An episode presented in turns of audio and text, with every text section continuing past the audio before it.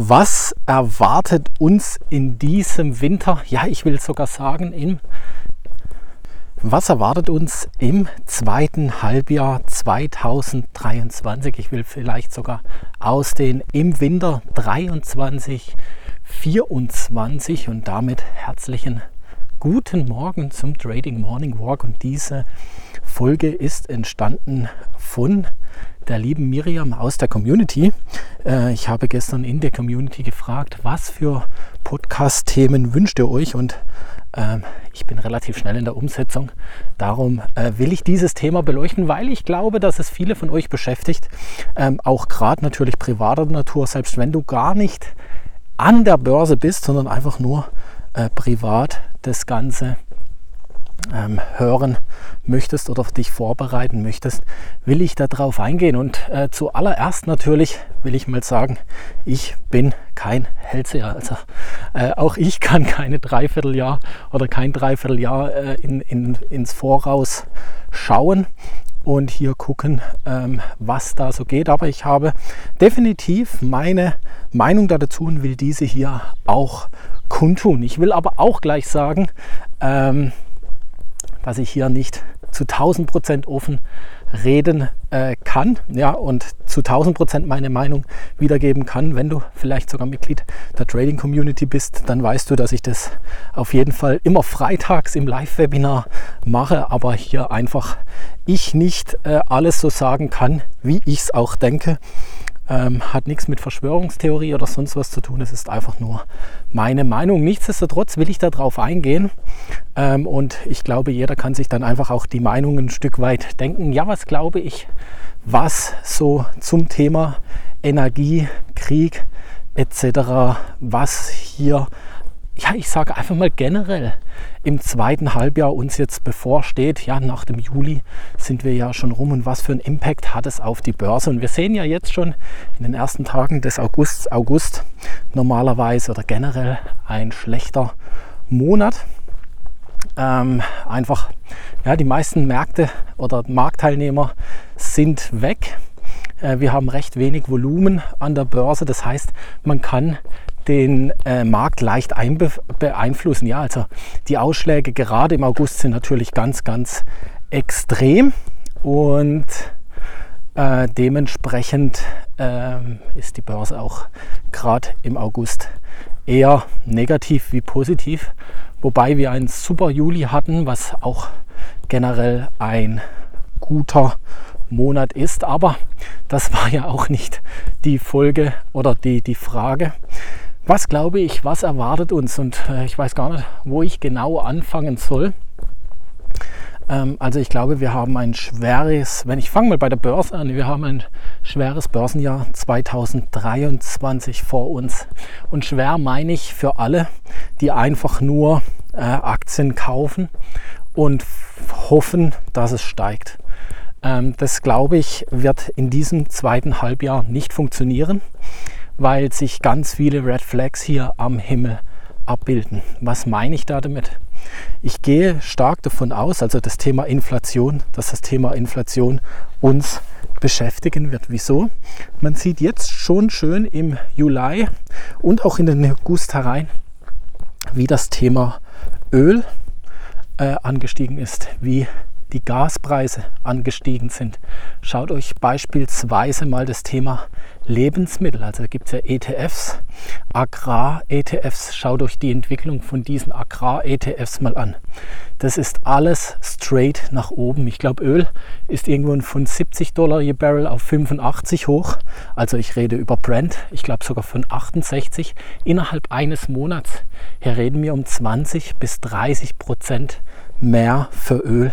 Das gleiche in Gas, das gleiche in den Lebensmitteln. Was bedeutet das ganz, ganz konkret?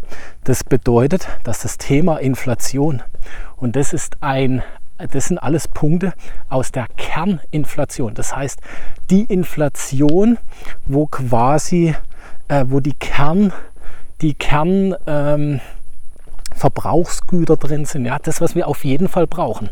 Ich nenne dir vielleicht ein anderes Beispiel. Ein Fernseher ist jetzt keine Kerninflation. Das heißt, die, die Preissteigerung oder der Preisverfall bei einem Fernseher ist nicht in der Kerninflation drin, weil du einfach nicht jede Woche einen neuen Fernseher brauchst. Ja, der hält dir eine Weile.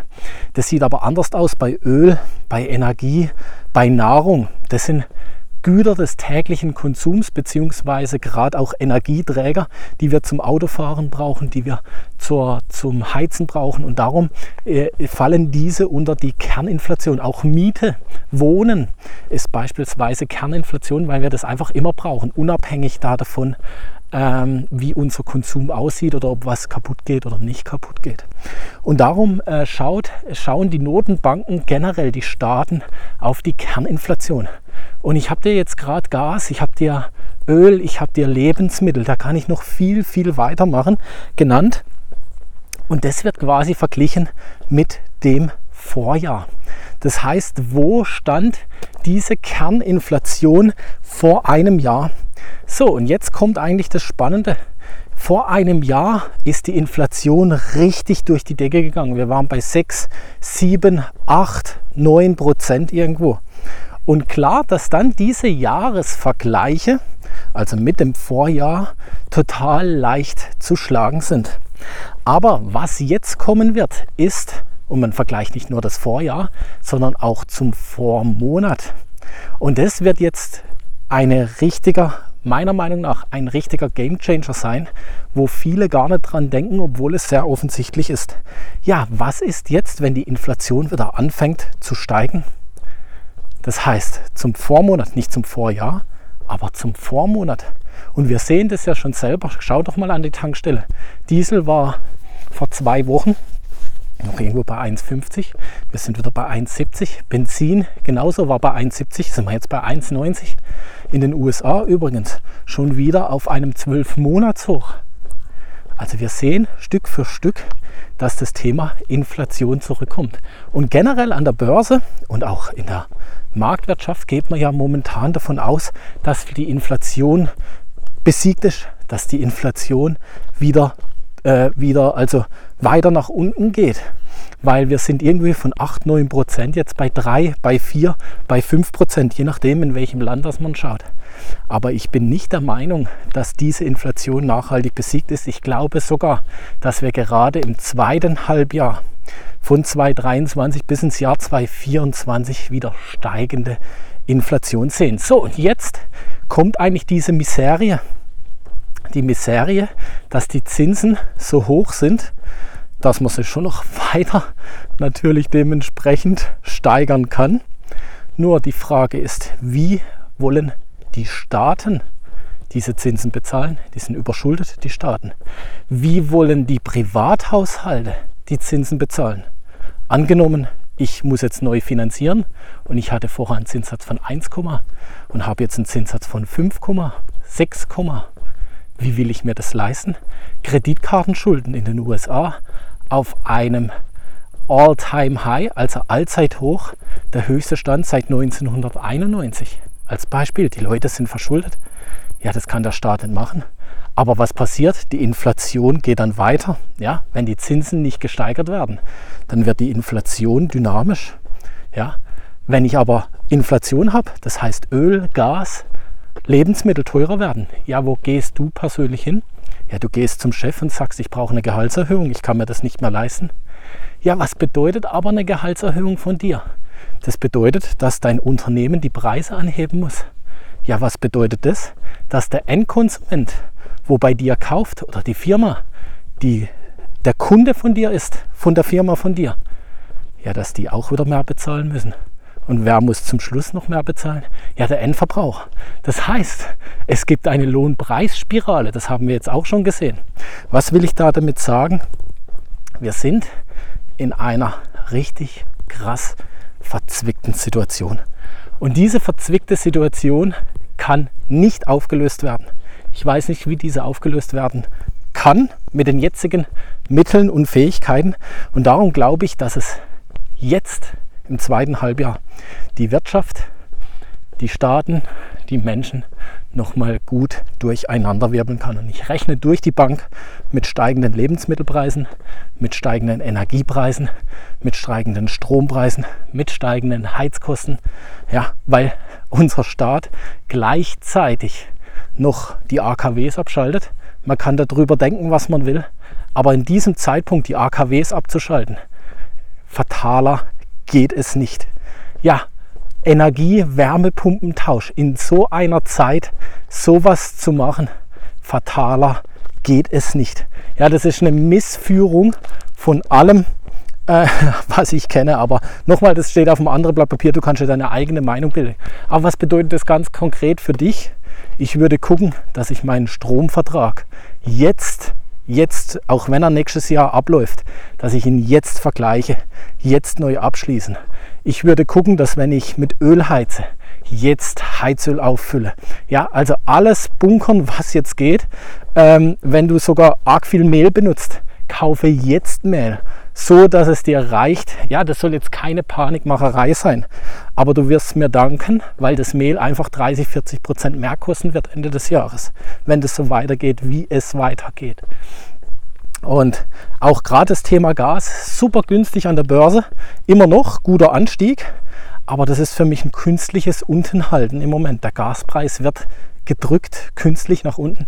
Der Gaspreis müsste viel höher sein und es wird sich irgendwann ausspielen. Darum rechne ich im zweiten Halbjahr, äh, wie gesagt, mit einer erhöhten Inflation, was eigentlich so ziemlich alles nach sich zieht. Steigende Zinsen, auf jeden Fall stagnierende Zinsen auf hohem Niveau. Also wir werden keine rückläufige Zinsen sehen und wir werden durch das in eine Rezession reinschlittern. In Deutschland sind wir es ja schon, in den USA noch nicht, aber das wird passieren. Es wird Arbeitslose geben, definitiv. Äh, auch wenn man das jetzt in Amerika auch noch nicht sieht und hier auch noch nicht. Der Arbeitsmarkt wird weiter, der wird abkühlen müssen. Äh, es geht eigentlich gar nicht anders mit gesundem Menschenverstand, äh, dass man einfach von dem Thema Inflation dann runterkommt. Ja? Und die Notenbank bzw. die Regierung wird auch eingreifen müssen. Äh, die Frage ist nur, wie. Ja? Man kann wieder Geld drucken und die Leute wie während Corona mit Geld schwemmen. Wird aber nicht funktionieren, weil dann die Inflation wieder davon rennt. Ja, also man wird keine Möglichkeit haben und darum wird es ein krasses, krasses zweites halbes Jahr, nächstes Dreivierteljahr, Jahr. Ja. Und das hört sich jetzt alles negativ an, aber überall, wo es Negativität gibt und wo es Risiko gibt, gibt es auch Chancen. Und diese Chancen versuche ich zu ergreifen. Ja, welche welche Anlageklassen könnten hier davon profitieren? Wie kann ich mich ganz persönlich privat aufstellen? Ja, und privat, das habe ich dir ja auch gerade schon äh, dementsprechend gesagt. Ähm, definitiv sich eindecken mit diesen Sachen, Stromvertrag äh, prüfen, alle Verträge einfach nochmal prüfen, günstige Konditionen jetzt mit so lang nehmen, wie es geht, äh, weil das wird uns erwarten, ja, dass wir hier Preissteigerung sehen wie stelle ich mich auf ähm, mit dem Thema Anlageklassen. Ja, man kann genau in diese Sachen investieren. Ja, man kann in Ölunternehmen investieren, man kann in Gasunternehmen direkt in den Rohstoff, man kann in Gold investieren. Ja, weil wenn Unsicherheit hier herrscht, dann wird Gold auch nachgefragt sein. Man kann in, in, in andere Metalle, in strategische Metalle in, äh, investieren, die vielleicht nicht ganz so konjunktursensibel sind. Äh, und so bieten sich ganz, ganz viele Möglichkeiten. Und man kann auch äh, in Kryptowährungen investieren. Also beispielsweise in einem Bitcoin, weil ich habe es ja vorhin schon angesprochen, das Thema Inflation wird auch auf das Thema Währung, das Fiat-Geld, das Papiergeld, ob das Euro sind, ob das Dollars sind, wird das äh, drauf einzahlen und wir werden einen Vertrauensverlust sehen in diese Währungen, ja, weil man da einfach nicht mehr traut, dass man da damit irgendwann mal richtig noch zahlen kann, weil wir einfach sehen werden, dass Staaten, und das haben wir letzte Woche von der USA gesehen, downgegradet werden in der Bonität. Wir haben jetzt gestern gesehen, dass zwölf Banken in den USA downgegradet wurden, also auch an Bonität verloren haben. Und wir werden weiter sehen, dass sich das fortsetzt. Ja, und ähm, da wird es einen Vertrauensverlust geben. Und davon werden quasi diese Assets, wo ich äh, gerade genannt habe, die werden dir helfen, das Geld zu erhalten oder sogar massiv zu vermehren in dieser Zeit. Und das wird ähm, quasi äh, gerade auch so gespielt. Ja, warum genau? Äh, und jetzt will ich vielleicht ein bisschen in die Verschwörungstheorie rein, äh, nenn's wie du es willst. Aber warum genau ähm, launcht oder beantragt BlackRock genau zu diesem Zeitpunkt ein Bitcoin-ETF? Larry Fink, der Gründer von BlackRock, hat bis letztes Jahr noch so schlecht gegen den Bitcoin geredet. Sowas von schlecht gegen den Bitcoin geredet und gesagt, das ist alles Teufelszeug und keiner wird es jemals brauchen und es wird keinen Use Case finden. Der gleiche Mann hat vor zwei bis drei Monaten ein ETF mit Bitcoin dementsprechend beantragt. Und wer die Geschichte von BlackRock ein bisschen verfolgt hat, ich habe es glaube ich auch hier im Podcast schon mal erwähnt, BlackRock ist so ziemlich der mächtigste Vermögensverwalter der ganzen Welt. BlackRock hält Anteile an so ziemlich jedem DAX-Unternehmen, an so ziemlich jedem Unternehmen, was in der USA am Aktienmarkt gelistet ist. BlackRock hat überall Mitspracherecht. Und BlackRock hat eine Genehmigungsquote von einem ETF, und es wurden ja schon sehr, sehr viele Bitcoin-ETFs eingereicht. Die wurden alle abgelehnt. BlackRock hat eine Genehmigungsquote von 99,3 Prozent und die anderen 0,07 Prozent sind bei zweiten Anlauf genehmigt worden. Äh, jetzt böse Zungen behaupten, BlackRock ist einfach die Regierung. Was die sagen, wird gemacht. Ja, wer das Geld hat, hat die Macht. Und äh, in dem Fall ist es auch tatsächlich so. Das heißt, es wird einen Grund haben, warum im Moment so ein Bitcoin-ETF auf einmal aus dem Hut gezaubert wurde. Genau von denen, die Bitcoin lange schlecht geredet haben.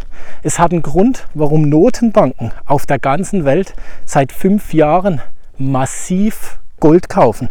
Massiv Gold kaufen. Und gerade solche Länder wie China, USA, die wissen, was auf der Welt geht und die einen Plan haben, massiv in Gold investiert. Die hocken voll mit Gold. Ja, gerade China hat äh, die meisten Anteile an den Goldreserven auf der ganzen Welt. Und das Ganze ergibt für mich ein Bild. Und jetzt kann, kannst du sagen, Schwarzmaler oder sowas. Äh, leider hatte ich diese Woche, vielleicht wenn du in der Community bist, weißt du das, äh, oder auch nicht, nicht in dieser Woche, in diesem Jahr, schon sehr viel Recht mit solchen Aussagen.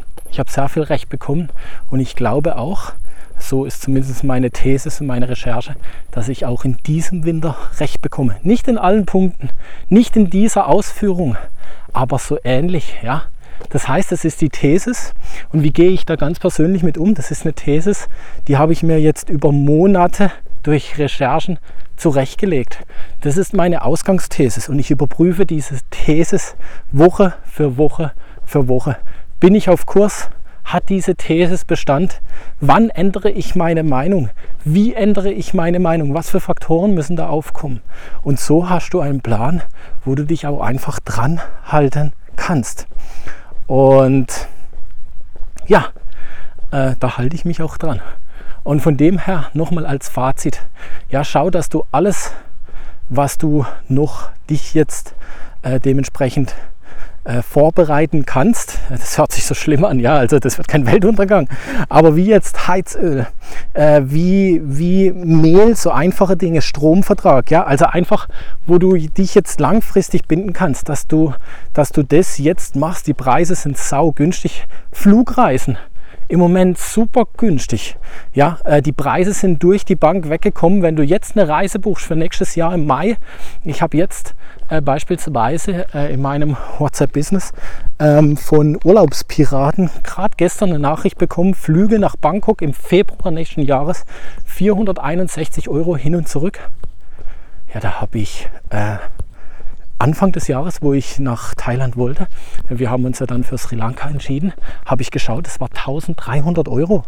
Jetzt kriege ich den gleichen Flug für 400 Euro. Ja, aber wenn ich nächstes Jahr schauen werde und die Kerosinpreise wieder over the top sind, dann will ich das nicht mehr bekommen. Das heißt, schaue jetzt voraus, das wird dir wahnsinnig bares Geld sparen. Und äh, zum Investieren das Fazit, schau, dass du relativ viel in Rohstoffe investierst, in diese Rohstoffe, in, wenn du es vertreten kannst, Lebensmittel. Ähm, dann, das ist ja immer auch eine ethische Frage. Und einfach auch in Unternehmen, äh, Aktienunternehmen, die gebraucht werden. Ja, Denk beispielsweise an so eine Colgate Palmolive. Du wirst immer duschen, ja, noch, auch wenn es dir noch so schlecht geht. Ja, du wirst duschen auf jeden Fall, du wirst essen. Das heißt Nahrungsmittel, ähm, also Läden wie jetzt äh, Walmart oder sonst irgendwas. Ja, es gibt ja viele Aktienunternehmen, Nestle. Ähm, auch das alles ethisch natürlich muss man vertreten können. Aber das sind die Dinge, die einfach immer gebraucht werden. Und schau dir doch gerne auch mal an, Oktober 2022, das war das Tief im Aktienmarkt, welche Aktien hier das Hoch hatten. Und es waren auch Pharmawerte, es waren mehr Werte aus dem medizinischen Bereich, Nahrungsmittel, äh, solche Dinge. Und die werden wieder Rendite abwerfen und sind im Moment super, super günstig zu haben. Und zu guter Letzt, wie gesagt, Bitcoin, auch wenn ich hier noch glaube, wir haben noch ein bisschen einen Weg nach unten vor uns, bevor wir ganz durchstarten. Aber auch das wird in den nächsten Jahren sau, sau spannend werden. Ja, schreib mir gerne mal in die Kommentare, was denkst du darüber? Äh, 21 Minuten gequatscht. Ich hoffe, es war nicht so ein arges Durcheinander. Ich habe jetzt einfach meine Gedanken mal schweifen lassen zu dem Thema und zu der Frage. Und mich interessiert natürlich deine Meinung. Gib es gerne mal mit rein. Denkst du ähnlich? Denkst du, das, was das Sven da von sich lässt, totaler Müll? Äh, lass uns darüber reden und ja, wünsche dir einen wunderschönen Tag. Bin ein bisschen außer Puste heute Morgen. Ähm, ja, mach's gut und allzeit gute Trades.